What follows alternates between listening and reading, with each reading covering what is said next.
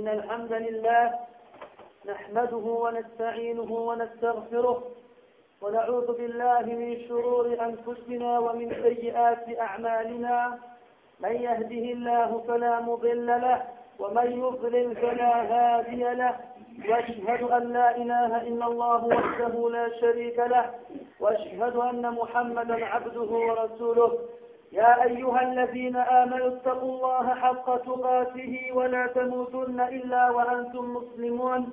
يا أيها الناس اتقوا ربكم الذي خلقكم من نفس واحدة وخلق منها زوجها وبث منهما رجالا كثيرا ونساء. واتقوا الله الذي تساءلون به والأرحام إن الله كان عليكم رقيبا. يا أيها الذين آمنوا اتقوا الله وقولوا قولا سديدا. يصلح لكم أعمالكم ويغفر لكم ذنوبكم ومن يطع الله ورسوله فقد فاز فوزا عظيما.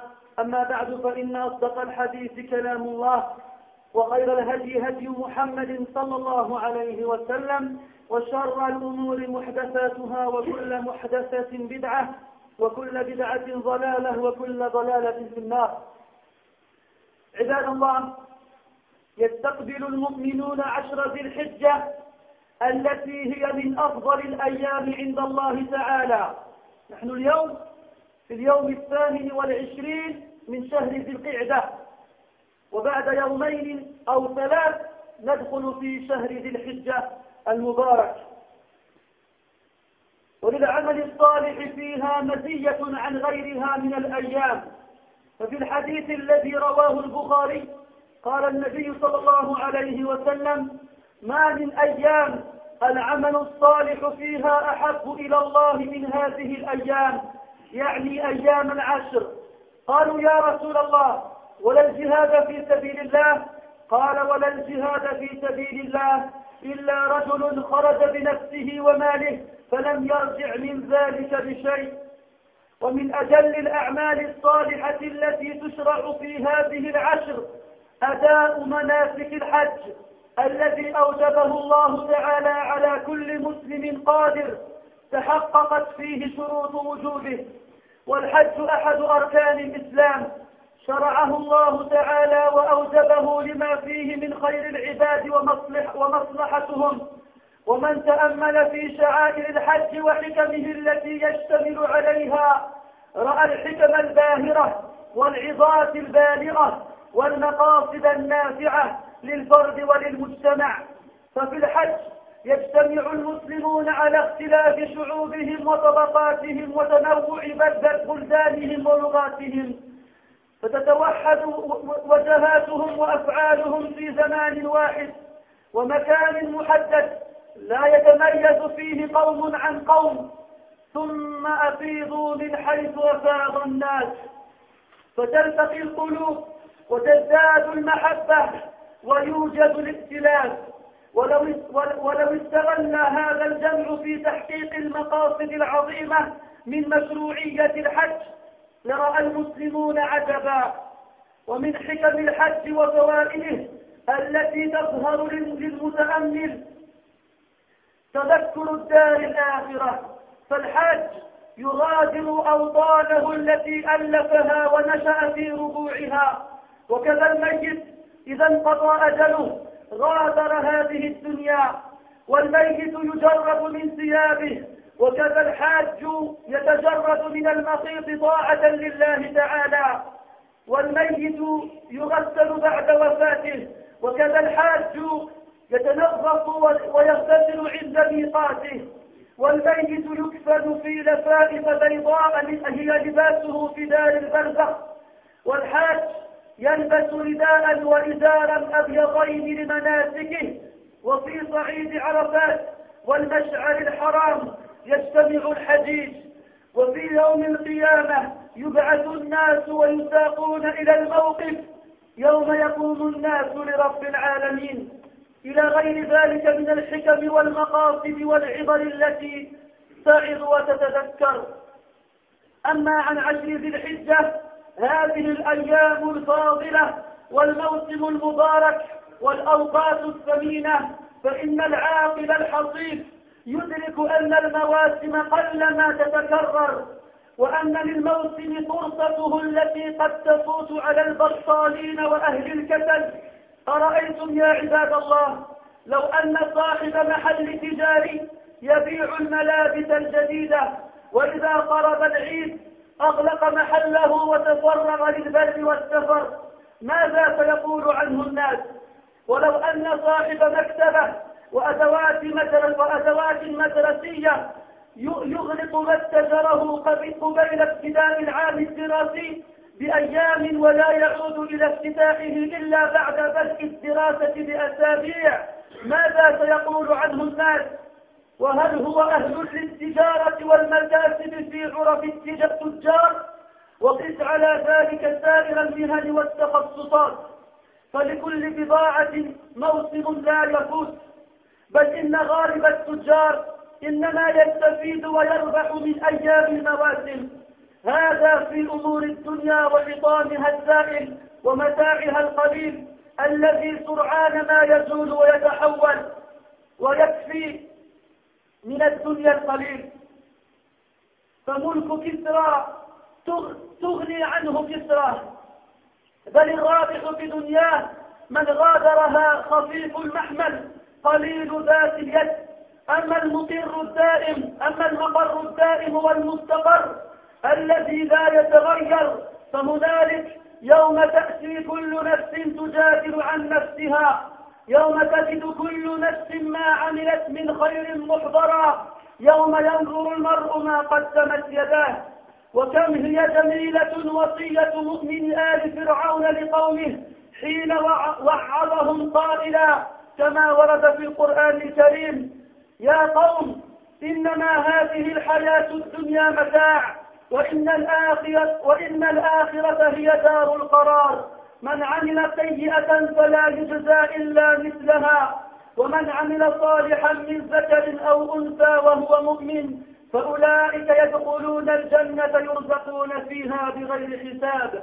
فهنيئا ثم هنيئا لمن عزم على استغلال عشر ذي الحجة بالعمل الصالح وتحلي الخير والإكثار من الذكر والدعاء. وأداء القربات المشروعة رجاء أن يكون من المرحومين المنافسين في الخيرات. قال تعالى إن الأبرار لفي نعيم على الأرائك ينظرون تعرف في وجوههم نظرة النعيم. يسقون من رحيق مختوم ختامه مسك وفي ذلك فليتنافس المتنافسون. عباد الله في هذه العشر تشرع أنواع من العبادات الخاصة والمطلقة. ففي هذه العشر يستحق الإكثار من ذكر الله تعالى والتكبير والتحميد والتهليل. فربنا سبحانه يقول ويذكر اسم الله في أيام معلومات. وقد فسرت بأنه أيام عشر ذي الحجة. وقد استحب العلماء كثرة الذكر في هذه العشر. فقد كان ابن عمر رضي الله عنهما يخرج إلى السوق في العشر فيكبر ويكبر الناس بتكبيره فيستحب رفع الصوت بالتكبير في الأسواق والسور والطرق وغيرها إعلانا بحمد الله وشكرا على نعمه ولتكبروا الله على ما هداكم. ومما يستحب دوما صيام النوافل والصدقة وتلاوة القرآن.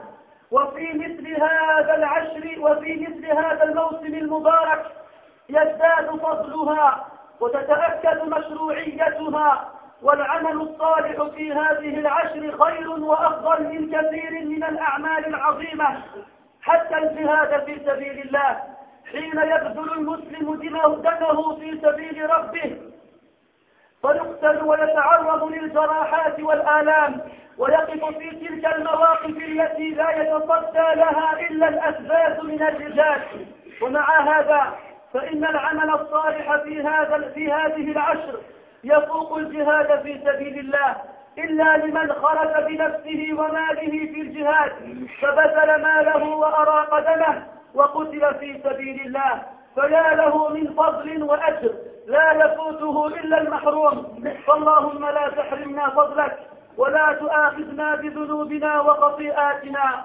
واجعلنا من عبادك الأوابين المنيبين المسابقين إلى الجنات. ورفيع الدرجات. إنك على كل شيء قدير وبالإجابة جدير.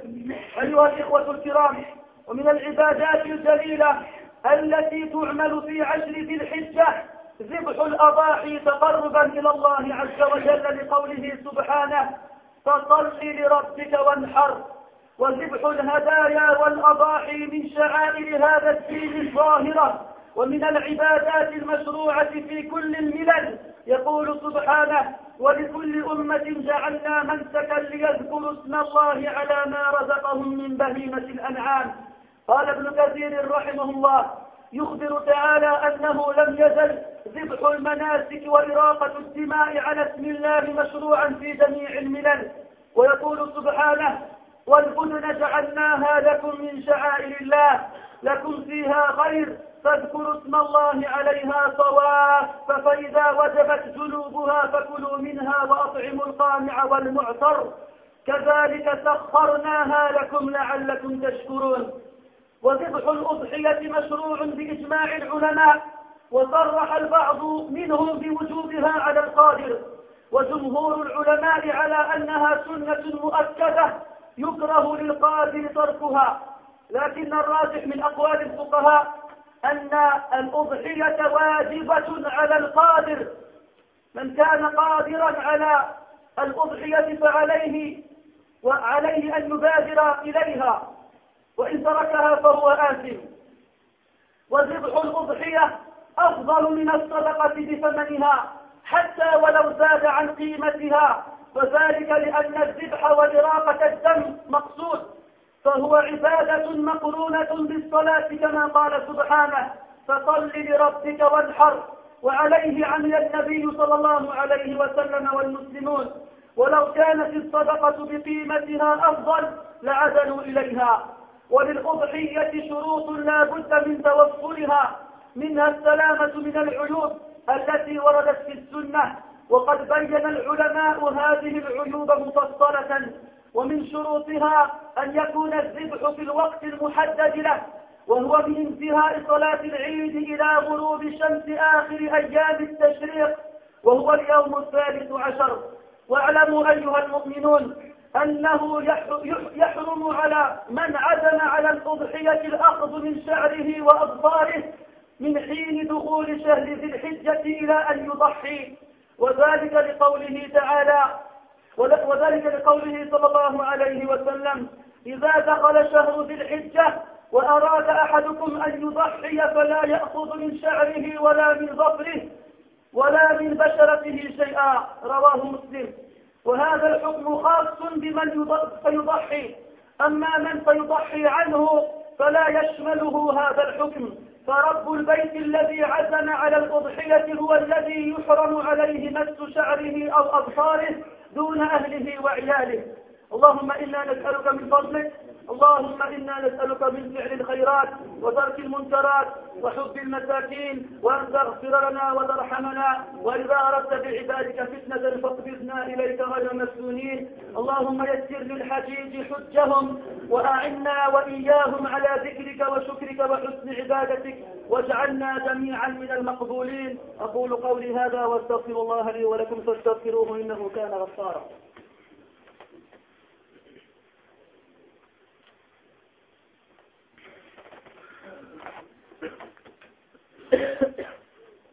الحمد لله على إحسانه والشكر له على توفيقه وامتنانه وأشهد أن لا إله إلا الله وحده لا شريك له تعظيما لشأنه وأشهد أن محمدا عبده ورسوله الداعي إلى رضوانه صلى الله وسلم وبارك عليه وعلى آله وأصحابه وأحبابه وأتباعه وعلى كل من اهتدى بهديه واستنى بسنته واقتفى أثره إلى يوم الدين. Nous sommes aujourd'hui le 28e jour de Zul le mois qui précède celui dans lequel nous faisons le pèlerinage. Dans deux ou trois jours, dimanche ou lundi, nous entrerons dans le premier jour des Zul Hijjah. Et le prophète, alayhi il a, a dit, comme tel qu'il a été rapporté au Sahih al-Bukhari, qu'il n'y a pas un jour dans l'année qui sont préférés à Allah wa ta'ala que les dix premiers jours du mois de Zul Hijjah. Donc ces jours-là, les actions pieuses, les bonnes actions, sont préférées à Allah subhanahu wa ta'ala qu'en dehors de l'année. Les Sahaba se disent, Rasulallah, même le djihad c'est moins, moins préféré à Allah que ces jours-là, que les actions de ces jours-là, il a dit na'am. Sauf celui qui sort de chez lui avec toute sa fortune et sa personne dans le chemin d'Allah subhanahu wa ta'ala et il ne revient avec rien de cela. Ça veut dire que tout son argent l'a venu pour Allah subhanahu wa ta'ala et il est mort dans le chemin d'Allah subhanahu wa ta'ala. Ces jours-là, mes frères, sont des jours très importants. Ce sont des jours dans lesquels Allah subhanahu wa ta'ala il aime les actions pieuses plus que n'importe quel autre jour dans l'année. Et d'ailleurs, une des grandes actions qui est, qui est légitime dans ces dix jours-là est le pèlerinage, qui est un des cinq piliers de l'islam. Une action très grande, qui si elle est faite correctement, Allah subhanahu wa ta'ala pardonne tous les péchés, petits et grands. Et celui qui réfléchit dans l'action du pèlerinage et dans les sagesses qui reposent dans cette action-là, et dans les morales et les bienfaits qui sont là pour les serviteurs, il trouvera beaucoup, beaucoup de choses qui nous trouveront la sagesse d'Allah subhanahu wa ta'ala. Et tout ce qu'on pourra trouver dans ces actions-là, ce sera que un grain de sel dans l'océan par rapport à ce qu'Allah subhanahu wa ta'ala a vraiment voulu dans cette action-là. On remarque qu'il y a beaucoup de communs entre le pèlerinage et la mort. C'est une action qui nous rappelle beaucoup le jour du jugement. Lorsque la personne est meurt, on nous dénude de ses vêtements. Et le pèlerin, il doit se, retirer ses vêtements qu'il porte tous les jours pour ne porter que de tissus, deux étoffes de tissus qui ne sont pas cousus. Lorsque la personne est meurt, on la lave avant de l'empirer. Et aussi, il est recommandé pour celui qui fait le hajj, lorsque celui qui se met en ihram, en état de sacralisation, de se laver avant de mettre son ihram. Lorsqu'on a fini de laver le mort, on lui fait porter le linceul, le vêtement du mort, qui lui servira de vêtement dans sa tombe et dans le monde de l'au-delà avant, la résurrection. Et le pèlerin, lorsqu'il formule l'intention du, pèlerinage, qu'il soit petit ou grand, comme on a dit tout à l'heure, il porte deux, deux pièces de vêtements blanches, de la même couleur que le, le, le linceul du mort. Et aussi lorsqu'on fait le pèlerinage, et qu'on se retrouve dans les grands endroits où tous les pèlerins se réunissent, comme la, comme la place de Arafat ou celle de Muzdalifa, et qu'on voit des millions de personnes, tous debout en train d'invoquer Allah subhanahu wa ta'ala, tous les mains levées vers Allah subhanahu wa ta'ala en train de demander le pardon, la miséricorde et le, et le fait d'être sauvé du châtiment d'Allah subhanahu wa ta'ala. Ça nous fait penser au jour du jugement, ça nous fait penser au jour où nous tous, nous serons debout devant Allah subhanahu wa ta'ala. Un jour où tous les êtres humains du premier au dernier seront ressuscités en même temps et seront jugés et seront rétribués pour leurs actes. Si leur acte était pieux et bon, alors Allah les accueillera avec le ré. Alors Allah, Allah, subhanahu wa ta'ala leur donnera une récompense pleine. Ceux qui sont venus avec le mal et les mauvaises actions, ceux-là, ils n'auront qu'à se plaindre à eux-mêmes car ceci n'est que ce que leurs mains ont commis, ce qui a été perpétré par leurs mains. Dans ces dix jours-là, mes frères, comme on l'a dit dans le hadith, toutes les bonnes actions sont légiférées. Et toutes les bonnes actions, quelles qu'elles soient, sont préférées à Allah subhanahu wa ta'ala par rapport au reste des jours de l'année.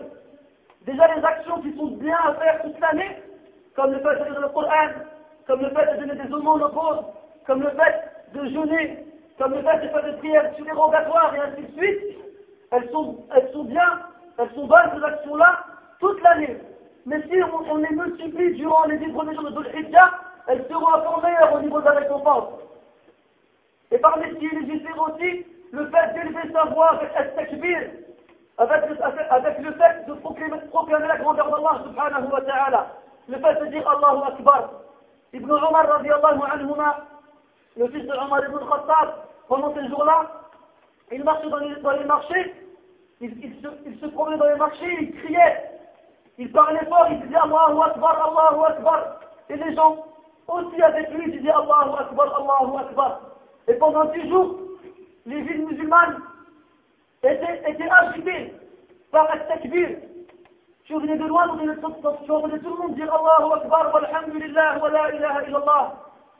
Et malheureusement, de nos jours, de nos cette sunna a été délaissée. On n'entend plus personne dire Allahu Akbar. On entend les musulmans seulement pendant la prière de l'Eid et pendant les trois autres jours qui passent, dire Allahu Akbar trois fois après la prière. من أين أتيتم بهذا بارك الله فيكم Pourquoi les musulmans ils s'accrochent à des choses dont on ne sait pas d'où ils viennent et quand on leur ramène le haq, quand on leur ramène la vérité, ils ne veulent pas l'appliquer. Est-ce que vous, ce que vous avez appris de vos pères, c'est meilleur que le prophète nous a enseigné Est-ce que ce que vous avez appris de vos pères, les compagnons nous ont fait ما هو الأفضل؟ ما وجدناه عن الصحابة الكرام وعن النبي صلى الله عليه وسلم؟ أو ما أخذناه من آبائنا الذين كانوا لا يميز الكثير منهم بين الياء والباء. ولا فتح الكثير منهم كتابا. فنحن نتعلم ديننا منهم ونترك ما هو موجود في الكتاب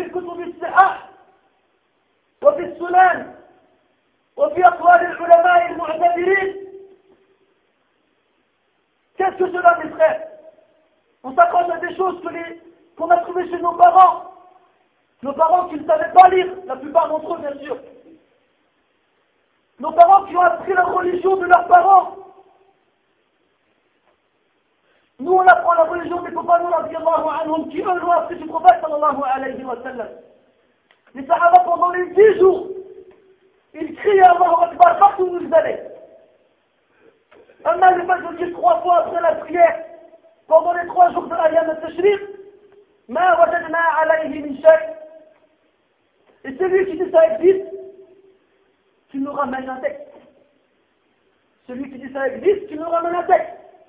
ومن أراد أن يعبد الله على جهل ففيه شبه بالنصارى الذين سماهم الله الضالين لأنهم عملوا بلا علم ومن كان فيه علم وليس وراء ذلك عمل ففيه شبه باليهود الذين غضب الله عليهم ولعنهم. أما الذي لا يعلم فعليه بقول الله سبحانه فاسألوا أهل الذكر إن كنتم لا تعلمون. اذهبوا إلى العلماء واسألوهم وسوف يرشدونكم إلى ما فيه الخير. وإلى السنة الصحيحة الواردة عن النبي صلى الله عليه وسلم والصحابة الكرام Celui qui applique sans savoir, il aura un point commun avec les chrétiens, ce qu'Allah subhanahu wa ta'ala a décrit comme étant égaré. Parce que celui qui applique sans savoir, il est égaré. Et celui qui sait, mais qui n'applique pas, il aura un point commun avec les juifs. Parce qu'il connaît sa vérité, mais ne l'applique pas. Et Allah Ta'ala a dit qu'il est en colère contre ceux qui les avaient maudits. Et celui qui ne sait pas, alors qu'il aille voir les savants et qu'il leur, leur demande.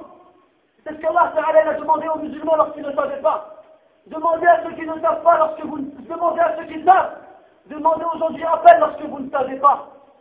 Et vous verrez les savants vous diront quoi? Pas les savants dans les points de vue, on ne sait pas d'où ils viennent. Pas les savants qui disent, moi je suis le savant, tu ne peux pas étudier où? Non. Les savants qui seront connus par les musulmans comme étant des personnes de science et de confiance. Les savants qui ont passé leur vie dans l'apprentissage de la science. Pas ceux qui ne connaissent que le Coran et qui ne sont pas capables d'interpréter un seul de ces versets. donc, le fait de dire trois fois Allahu Akbar après les prières obligatoires pendant le jour de l'Eid et les trois jours qui suivent n'a aucune source dans l'islam. Et celui qui prétend le contraire, tu nous ramènes un texte. Pas une parole de savant.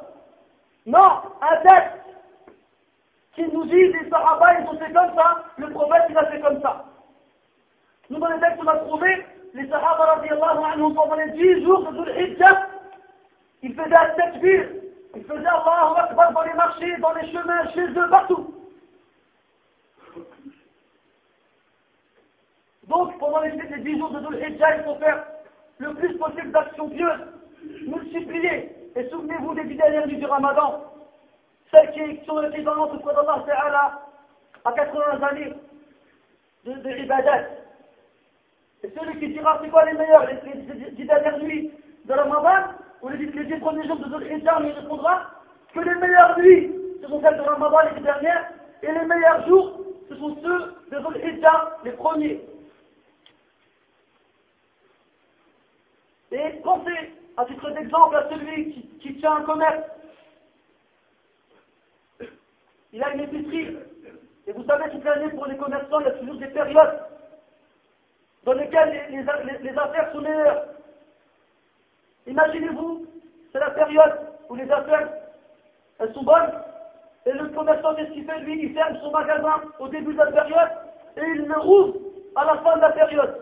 Ou bien imaginez-vous quelqu'un qui vend des affaires scolaires et il ferme son magasin un petit peu avant la rentrée, et il le rouvre quelques, quelques semaines après. Les gens vont dire, c'est fou. La période où il peut faire du bénéfice, il ne travaille pas dedans. Et eh bien nous, on dit la même chose pour le musulman qui ne sait rien pendant ces jours-ci. Le musulman qui laisse, qui laisse ces jours-là qui sont précieux auprès d'Allah de n'importe quel jour, et qui fait comme si c'était des jours normaux. Là, il c'est dans ces, jours-là qu'il faut se faire concurrence. On se pose la question. T'as vu comment il aujourd'hui? Machallah, j'en ai 5, je vais essayer dans les 6. Tu viens aujourd'hui Machallah, moi aussi, je vais essayer de aujourd'hui.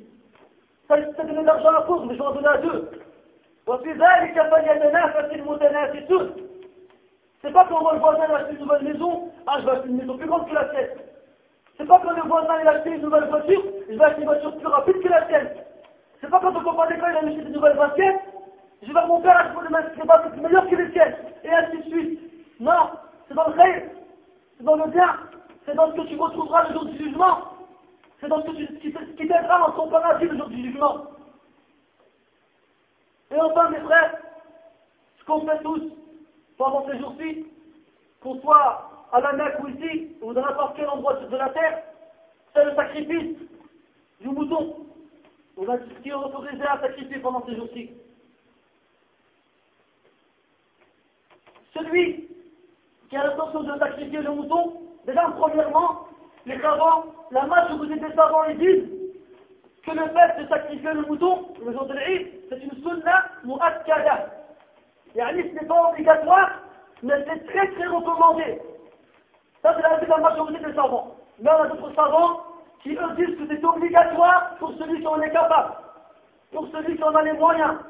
Et après réflexion sur l'argumentation des savants, on constate que la parole de ceux qui disent que c'est obligatoire pour celui qui en est capable est plus proche de la, vérité que les celles des autres. Alors celui qui est capable de faire le sacrifice, qu'il le fasse. Et celui qui délaisse le sacrifice alors qu'il en est capable, il sera pécheur. Et celui qui a l'intention de faire le sacrifice, il ne doit pas se couper les ongles ni les cheveux pendant les dix premiers jours des Hijjah. C'est-à-dire celui, le responsable de la famille, celui qui va égorger pour sa famille, il sera le seul concerné par cette chose-là. Il ne devra pas se couper les cheveux ni se couper les ongles, comme celui qui fait le Hajj. La même chose. C'est comme si on avait un lien qui nous réunissait. Eux, ils sont à Mecca pour dire la paix la paix, et nous, on est à, des milliers de kilomètres, et pourtant on est réunis par un hukm on est réunis par un jugement qui nous concerne tous, pour ceux qui veulent pratiquer ce sacrifice. Et Allah subhanahu wa ta'ala, il a lié le sacrifice à la prière, dans une sourate que tout le monde connaît. Prie pour ton Seigneur et immole. Et Ali fait le sacrifice. Et Allah subhanahu wa ta'ala, il en a parlé dans le Coran. Le sacrifice, mes frères, il a des conditions. Il faut que la bête se sacrifie, elle soit préservé de tout défaut, des défauts de lesquels on parlera plus tard, Inch'Allah, que les savants ont bien expliqué au détail près. il faut aussi que le sacrifice soit fait dans le temps qui est législé, c'est-à-dire Al-Fatarat c'est le début, jusqu'à la fin du troisième jour de Al-Gam al-Tashriq, c'est-à-dire avant le Maghreb. Et ainsi, mes frères, Allah subhanahu wa ta'ala, le prophète sallallahu alayhi wa sallam, dit, là Allah subhanahu wa ta'ala, dit, ولكل أمة جعلنا منسكا ليذكروا اسم الله على ما رزقهم من بهيمة الأنعام Sachez que le sacrifice n'est pas une, adoration propre aux musulmans, mais elle a été légitérée auparavant aux autres communautés. C'est une action très très importante. C'est une action qui nous rappelle l'épreuve qu'a conduit Ibrahim salam lorsque Allah Ta'ala lui a demandé d'égorger son fils. Et l'histoire elle est connue mes frères.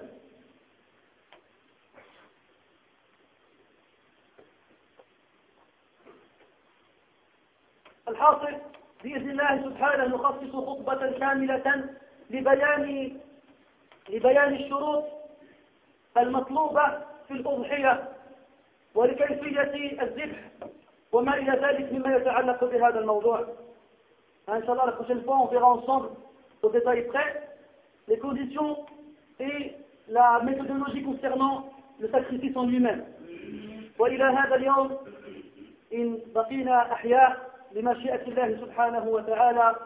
نسأل الله سبحانه وتعالى أن يجعلنا ممن يستمعون القول فيتبعون أحسنه. أولئك الذين هداهم الله وأولئك هم أولو الألباب. اللهم اغفر لنا جميعا ما قدمنا وما أخرنا وما أسررنا وما أعلنا وما أنت أعلم به منا. أنت المقدم وأنت المؤخر. لا إله إلا أنت. سبحانك إنا كنا من الظالمين. ربنا اغفر لنا وارحمنا. ربنا إن لم تغفر لنا وترحمنا لنكونن من الخاسرين. ربنا وفقنا للعمل الصالح في هذه الأيام المباركة. ربنا وفقنا للعمل الصالح في هذه الأيام المباركة. اللهم أعنا على الصلاة والذكر والتسبيح والتكبير وقراءة القرآن والصدقة في هذه الأيام المفضلة. اللهم أعنا اللهم أعنا والحجاج وأعنهم ويسر عليهم ويسر عليهم حجهم وتقبل منهم عن عملهم يا رب العالمين. ولا تحرمنا من أجرهم يا حي يا قيوم. اللهم صل وسلم وبارك على نبينا وحبيبنا محمد وعلى آله وأصحابه أجمعين. قد قلت ما قلت إن صوابا فمن الله وإن خطأ فمني ومن الشيطان. وأعوذ بالله أن أذكركم به وأنساه. وأقم الصلاة. cover